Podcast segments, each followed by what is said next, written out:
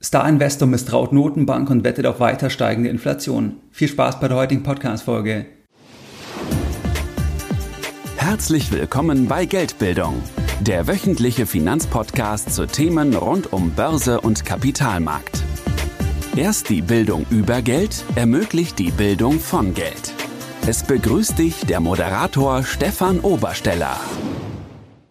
Herzlich willkommen bei Geldbildung. Schön, dass du dabei bist. Jeden Sonntag da erhalten über 10.000 clevere Privatanleger meinen sonntäglichen Geldbildung-Newsletter und das Ganze schon seit vielen Jahren, seit 2014. Bei diesem sonntäglichen Format, da sprechen wir über ganz verschiedene Themen. Das heißt, es kann sein, dass wir uns Investmentchancen anschauen. Beispielsweise hatte ich im September 2020 im Newsletter das Thema der Energieaktien thematisiert, weil damals die Negativität, die Intensität der Negativität, die war damals so extrem, dass aus meiner Sicht es einfach übertrieben war dass es überzogen war und solche Themen darfst du am Sonntag erwarten, aber auch andere Themen wie beispielsweise, dass wir uns anschauen, was machen Star-Investoren, sind die eher auf der Käuferseite oder eher auf der Verkäuferseite oder wir sprechen über die allgemeine Marktstimmung. Das heißt, wenn wir eine Phase haben, großer Panik, dann wirst du auch davon erfahren. Das war zum Beispiel auch im März 2020 der Fall. Da hatte ich damals auch im Newsletter dann auf diese Rekordpanik hingewiesen und die Panik, die kann man messen dann zum Beispiel anhand der Volatilität und solche Themen erfährst du, was es auch bedeutet dann für dich und für deine Strategie als Privatanleger. Du erfährst aber auch, wenn es beispielsweise neue Termine gibt von Seminaren von Geldbildung, wenn es irgendwelche anderen Angebote gibt, die dich über dieses Format hinaus unterstützen, dann wirst du auch davon erfahren über den Newsletter. Und wenn du jetzt dort noch nicht dabei bist und wenn du sagst, ja, du möchtest hier dabei sein, das spricht dich an, dann geh gerne jetzt auf geldbildung.de und trage dich dort auf der Startseite dann mit deiner E-Mail-Adresse ein. Du bekommst dann eine E-Mail von Geldbildung. Das musst du dann einmal noch bestätigen und dann bist du offiziell dabei und erhältst jeden Sonntag noch mehr kostenfreie Geldbildung direkt in dein E-Mail-Postfach. In der heutigen Podcast-Folge da möchte ich mit dir über ein sehr wichtiges Thema sprechen. Und zwar sprechen wir heute über die offizielle Inflationsrate. Und zwar, dass diese hier deutlich nach oben gegangen ist, dass sie förmlich explodiert ist. Und wir schauen uns dann ein Mandantenschreiben an von einem Investor, von einem Hedgefondsmanager und was der für Thesen hier aus der aktuellen Entwicklung ableitet und was dann auch seine Investmenthypothesen sind für die nächste Zeit am Kapitalmarkt. Wenn wir uns die offiziellen Inflationsraten anschauen, beispielsweise wenn wir jetzt erstmal nach Deutschland schauen, dann ist es dort so, dass die Inflationsrate in Deutschland gemessen als Veränderung des Verbraucherpreisindex, das heißt, da gibt es ja einen Warenkorb, dann wird einfach beobachtet, wie entwickeln sich die Preise anhand von dem Warenkorb und hier ist es so, dass hier dieser Verbraucherpreisindex, dass der zum Vorjahresmonat, dass der im Juli 2021 um 3,8 Prozent gestiegen ist. Wir müssen schon ziemlich lange zurückgehen, dass wir eine Rate finden, die das übertrifft. Und zwar gab es eine höhere Rate im Dezember 1993 mit plus 4,3 Prozent. Das Ziel der EZB, das schauen wir uns gleich noch an. In jedem Fall haben wir jetzt eine offizielle Inflationsrate, die im historischen Vergleich schon deutlich erhöht ist. Das gleiche auch in den USA. Das heißt, dort sind die Verbraucherpreise im Juli um 5,4 Prozent gestiegen. Das ist das gleiche Niveau wie im Juni 2021. Und da müssen wir dann auch sehr lange zurückgehen, dass wir dann eine höhere Rate vorfinden, weil das ist jetzt erstmal die höchste Rate gewesen im Juni und Juli 2021 seit August 2008. Das heißt, wir können hier stark gestiegene offizielle Inflationsraten feststellen und ähm, am Ende ist es natürlich so, das weißt du, wenn du den Podcast schon länger verfolgst, dass das Thema der Inflationsmessung, dass das alles andere als trivial ist. Das heißt, am Ende des Tages hat jeder eine individuelle Inflation auf Basis des eigenen Konsumverhaltens. Das heißt, natürlich gibt es bestimmte Produkte, die jeder konsumiert, beispielsweise Energie, Strom, oder auch andere Produkte des täglichen Bedarfs, aber am Ende kann der Warenkorb schon sehr unterschiedlich aussehen und wir haben ja auch das Problem, dass wir hier einfach die gestiegenen Assetpreise nicht in angemessener Form in dem Warenkorb repräsentiert haben. Das heißt also, dass das Thema der Inflationsmessung, dass es extrem schwierig ist, dass es fragwürdig ist, ob man überhaupt am Ende das Ganze in eine Zahl pressen kann, aber es ist halt eine wichtige Kennzahl, weil beispielsweise die Europäische Zentralbank das als Ziel hat, die Kaufpreisstabilität gemessen, abgelesen an der Inflationsrate.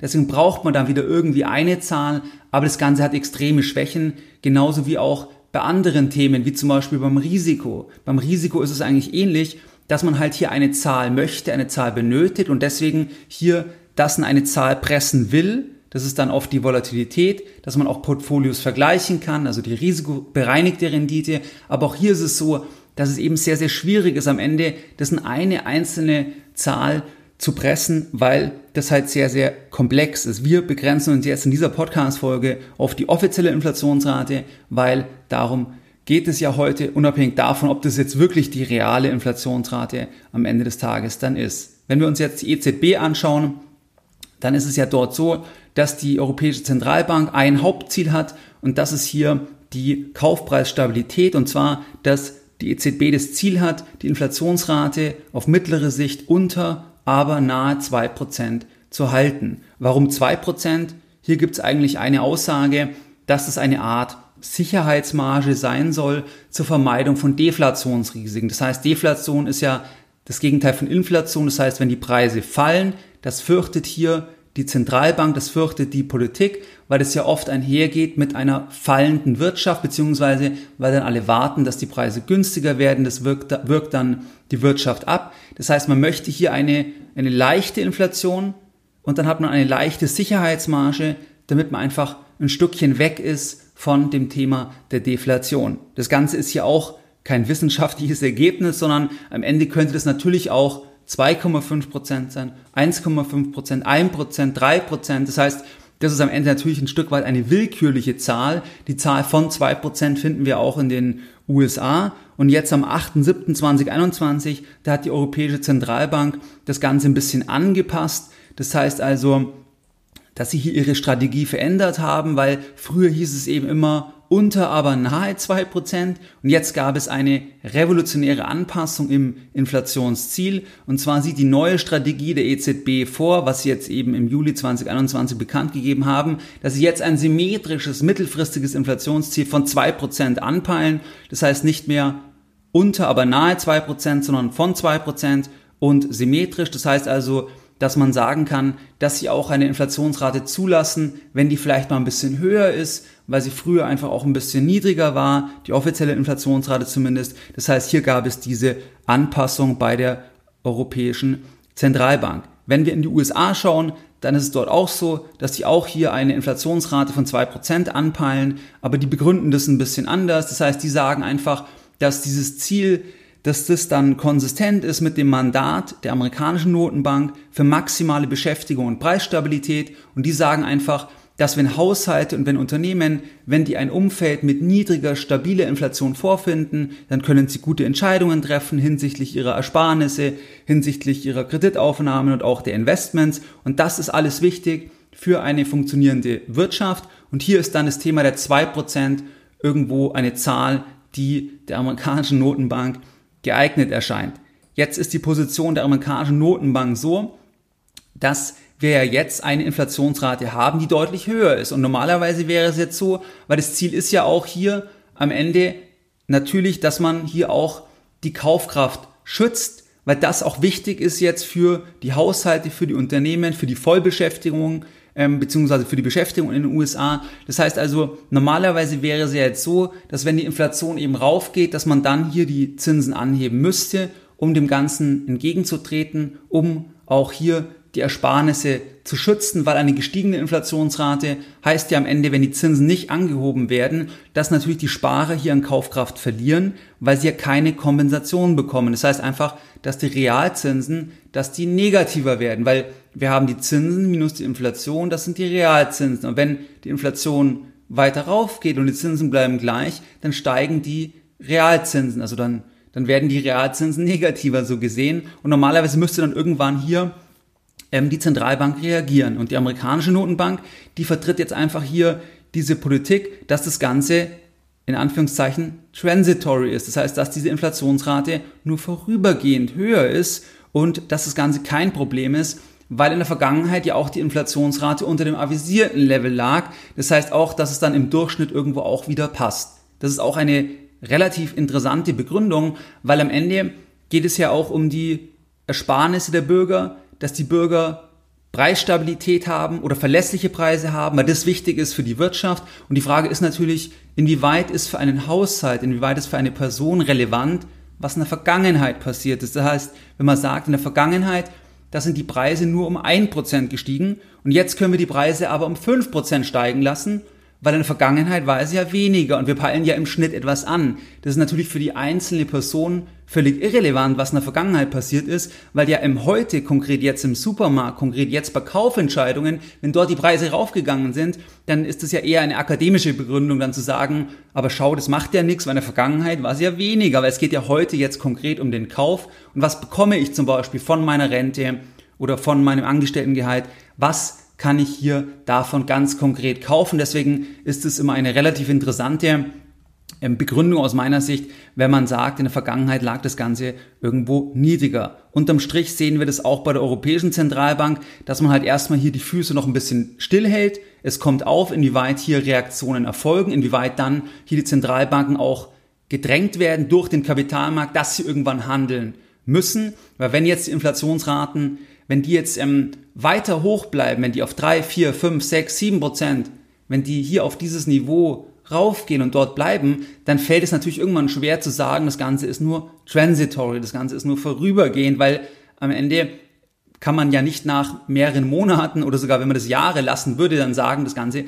wäre hier nur vorübergehend und dann büßt natürlich auch hier irgendwo die Zentralbank an Glaubwürdigkeit ein. Aber das ist ein bisschen hier die Gemengelage, das sind hier ein bisschen die Zielsetzungen. Und am Ende ist es jetzt so, dass die Marktmeinung, dass die eigentlich ein Stück weit so ist, dass der Markt, also die Summe der Marktteilnehmer in der Tendenz, dass der Markt hier der Notenbank glaubt, vertraut und dass man sagt, die Inflation, die ist nur vorübergehend hoch. Und vor allem ist das Entscheidende, die Notenbank hat das Ganze ähm, unter der Kontrolle. Das heißt, die Notenbank hat es unter Kontrolle und wenn das Ganze jetzt noch weiter raufgeht, dann wird vielleicht die Notenbank ein bisschen hier die Zügel straffen und damit wird dann die Notenbank die Inflation wieder eindämmen können. Das ist vielleicht so tendenziell ein bisschen so die Marktmeinung. Und jetzt gibt es hier David Einhorn, der nimmt jetzt in einem aktuellen Mandantenschreiben, nimmt er hier eine Gegenposition ein und die schauen wir uns jetzt mal gemeinsam an. David Einhorn ist von Greenlight Capital und in einem Mandantenschreiben vom 26.07.2021 das ist ein Hedgefonds, Greenlight Capital.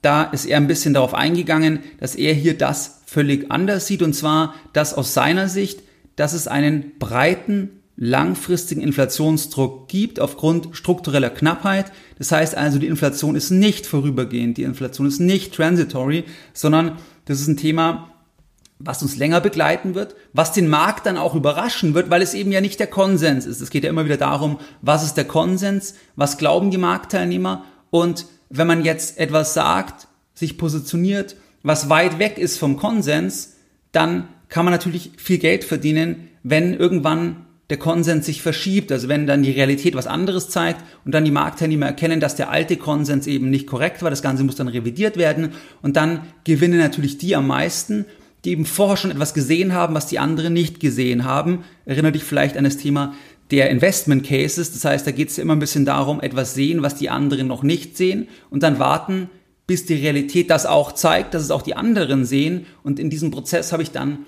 die Aufwertung von den Preisen. Das heißt, er sagt, es gibt diesen langfristigen Inflationsdruck. Er sagt weiter, oder Greenlight Capital sagt, dass seit Jahren, dass sich ja hier Zentralbanker beschweren, dass es schwierig sei, genügend Inflation zu erzeugen, um das gewählte Inflationsziel zu erreichen. Kleiner Einschub.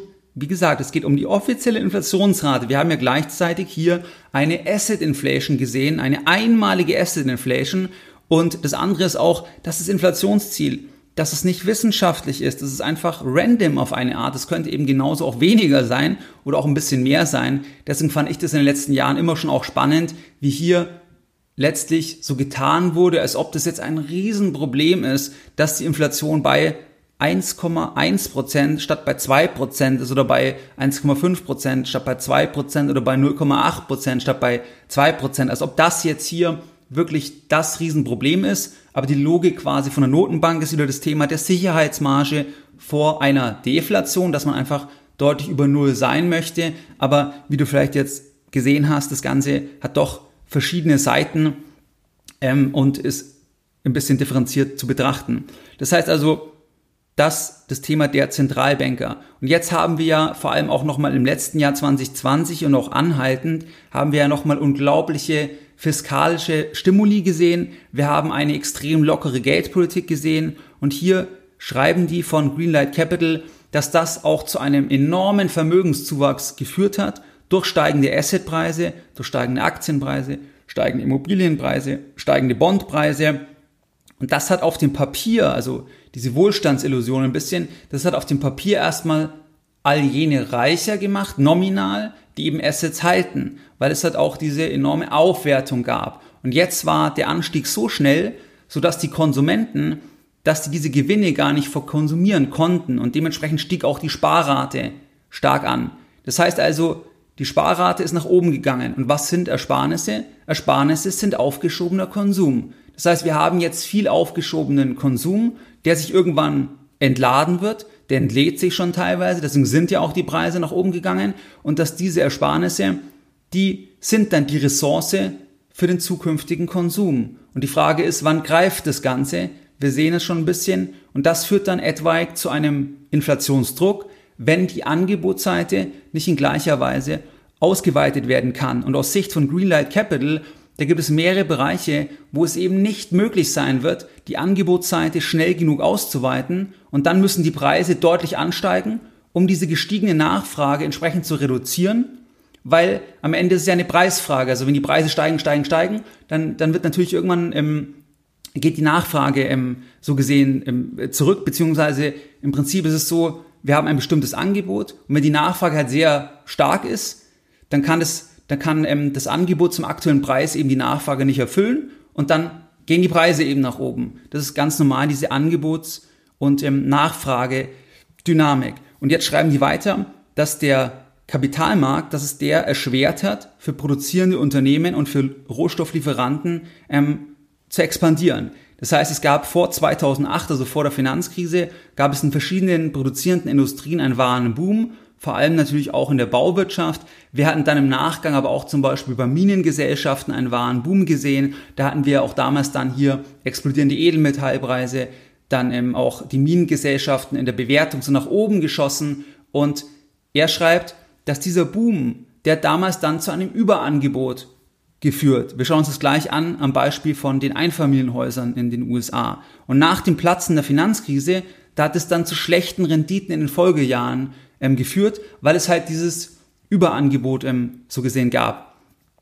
Und seit der Finanzkrise, schreiben die weiter, sind dann Investoren in erster Linie bereit, eben Ressourcen in Technologiefirmen zu investieren, weil das ja eigentlich der Haupttrade war seit der Finanzkrise. Und traditionelle produzierende Firmen, die erhalten wesentlich niedrigere Bewertungen und ähm, deren impliziten Kosten für Eigenkapital, die sind auch relativ hoch weil Investoren eher Dividenden fordern, eher Aktienrückkäufe fordern, statt Expansion. Und das ist jetzt wichtig, weil das ja jetzt was mit der Angebotsseite zu tun hat. Das heißt, wenn wir hier bestimmte produzierende Firmen haben, die hier vom Kapitalmarkt eher negativ gesehen werden, die weniger eben in die Expansion investiert haben, weil die Investoren eher das Geld haben wollten.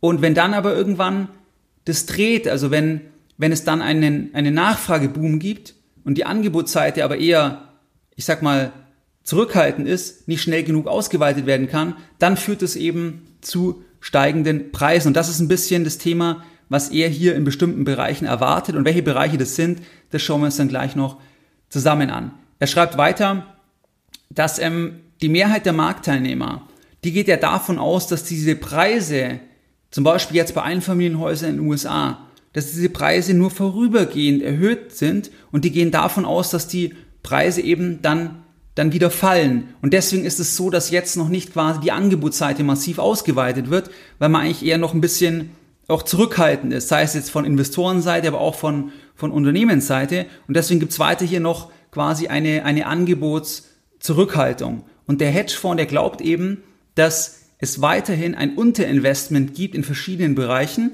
und dass dieses Unterinvestment ja auch zu, einer, zu einem begrenzten Angebot führt und dann, wenn die Nachfrageseite länger erhöht sein wird, dass das dann wirklich die Preise nach oben treiben lässt und dann auch zu höheren Margen führen wird von den Anbietern in den jeweiligen Bereichen. Schauen wir uns gleich an.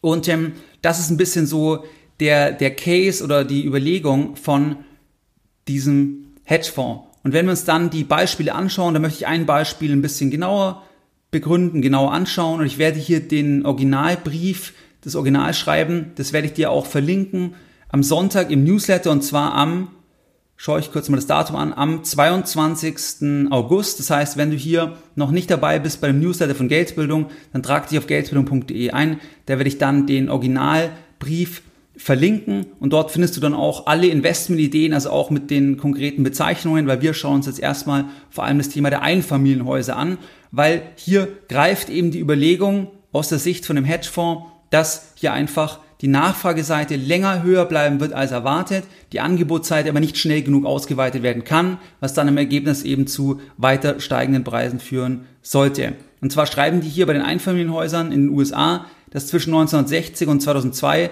da wurden durchschnittlich 1,1 Millionen Einfamilienhäuser in den USA gebaut, also durchschnittlich pro Jahr 1,1 Millionen Einfamilienhäuser. Dann gab es die Blase, die Immobilienblase zwischen 2003 und 2007, da gab es dann einen Boom. Das heißt, im Rahmen von dem Boom mit den steigenden Preisen, da wurde auch die Angebotsseite dann irgendwann deutlich ausgeweitet. Und zwar war es dann so, dass im Durchschnitt 1,5 Millionen Häuser pro Jahr gebaut wurden, Einfamilienhäuser zwischen 2003 und 2007. Wenn jetzt die durchschnittliche Nachfrage bei 1,1 Millionen Einfamilienhäuser pro Jahr ähm, ähm, liegt, dann wurden in der Zeit des Booms zwei, zwei Millionen Einfamilienhäuser zu viel gebaut. Und nach der Finanzkrise sind ja die Preise eingebrochen und auch dann die Angebotsseite. Das heißt, die, es wurden dann nur noch 700.000 Einfamilienhäuser pro Jahr gebaut für einen langen Zeitraum nach 2007 und erstmal wurde halt der Überschuss quasi verarbeitet, den man in dieser Boomphase aufgebaut hatte.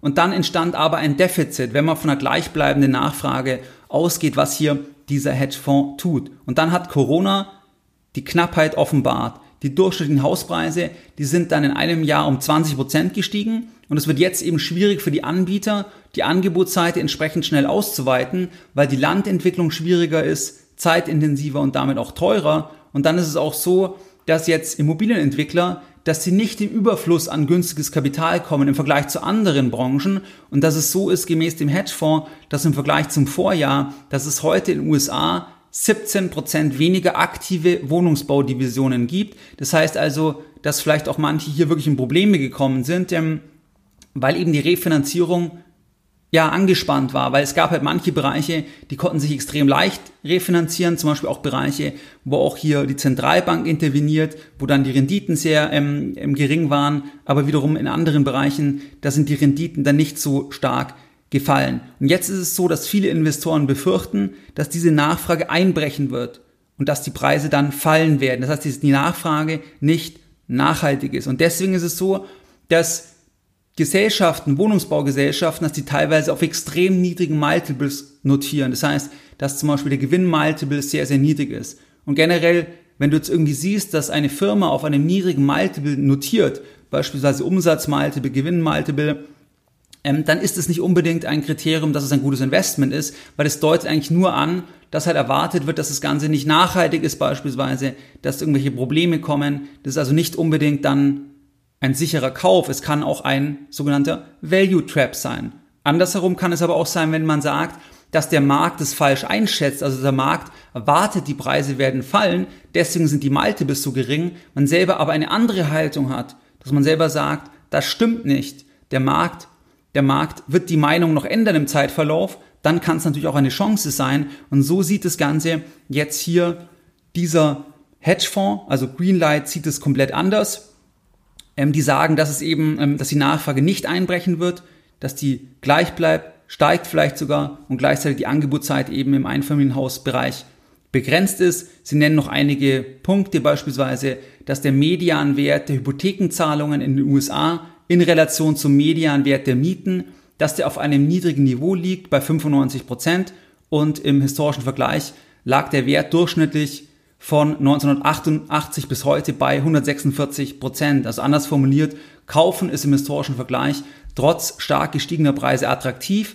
weil ja auch hier die Hypothekenzinsen in den USA, weil die ja auch ähm, ähm, für äh, quasi für ähm, die Finanzierungsseite für, für normale Privatpersonen, weil die auch ähm, gesunken sind. Das heißt also, der Hedgefonds glaubt, dass das Unterinvestment im Wohnungswesen, das es aufgrund der beschriebenen Dynamiken, dass es zu weiter steigenden Preisen führen wird und die Angebotsseite eben nicht schnell ausgeweitet werden kann. Und deswegen ist weiterhin die größte Position von Greenlight, von diesem Hedgefonds, ist eine Wohnungsbaugesellschaft. Und zwar macht der Titel knapp 25 Prozent des meldepflichtigen Teils des Portfolios aus. Und zwar ist es Green Brick Partners. Das heißt, das ist hier ein bisschen die Überlegung von dem Hedgefonds. Ein konkretes Beispiel, also eigentlich ein Inflationsinvestment. Weil am Ende, wenn du überlegst, was ist Inflation? Inflation heißt ja, die Preise steigen.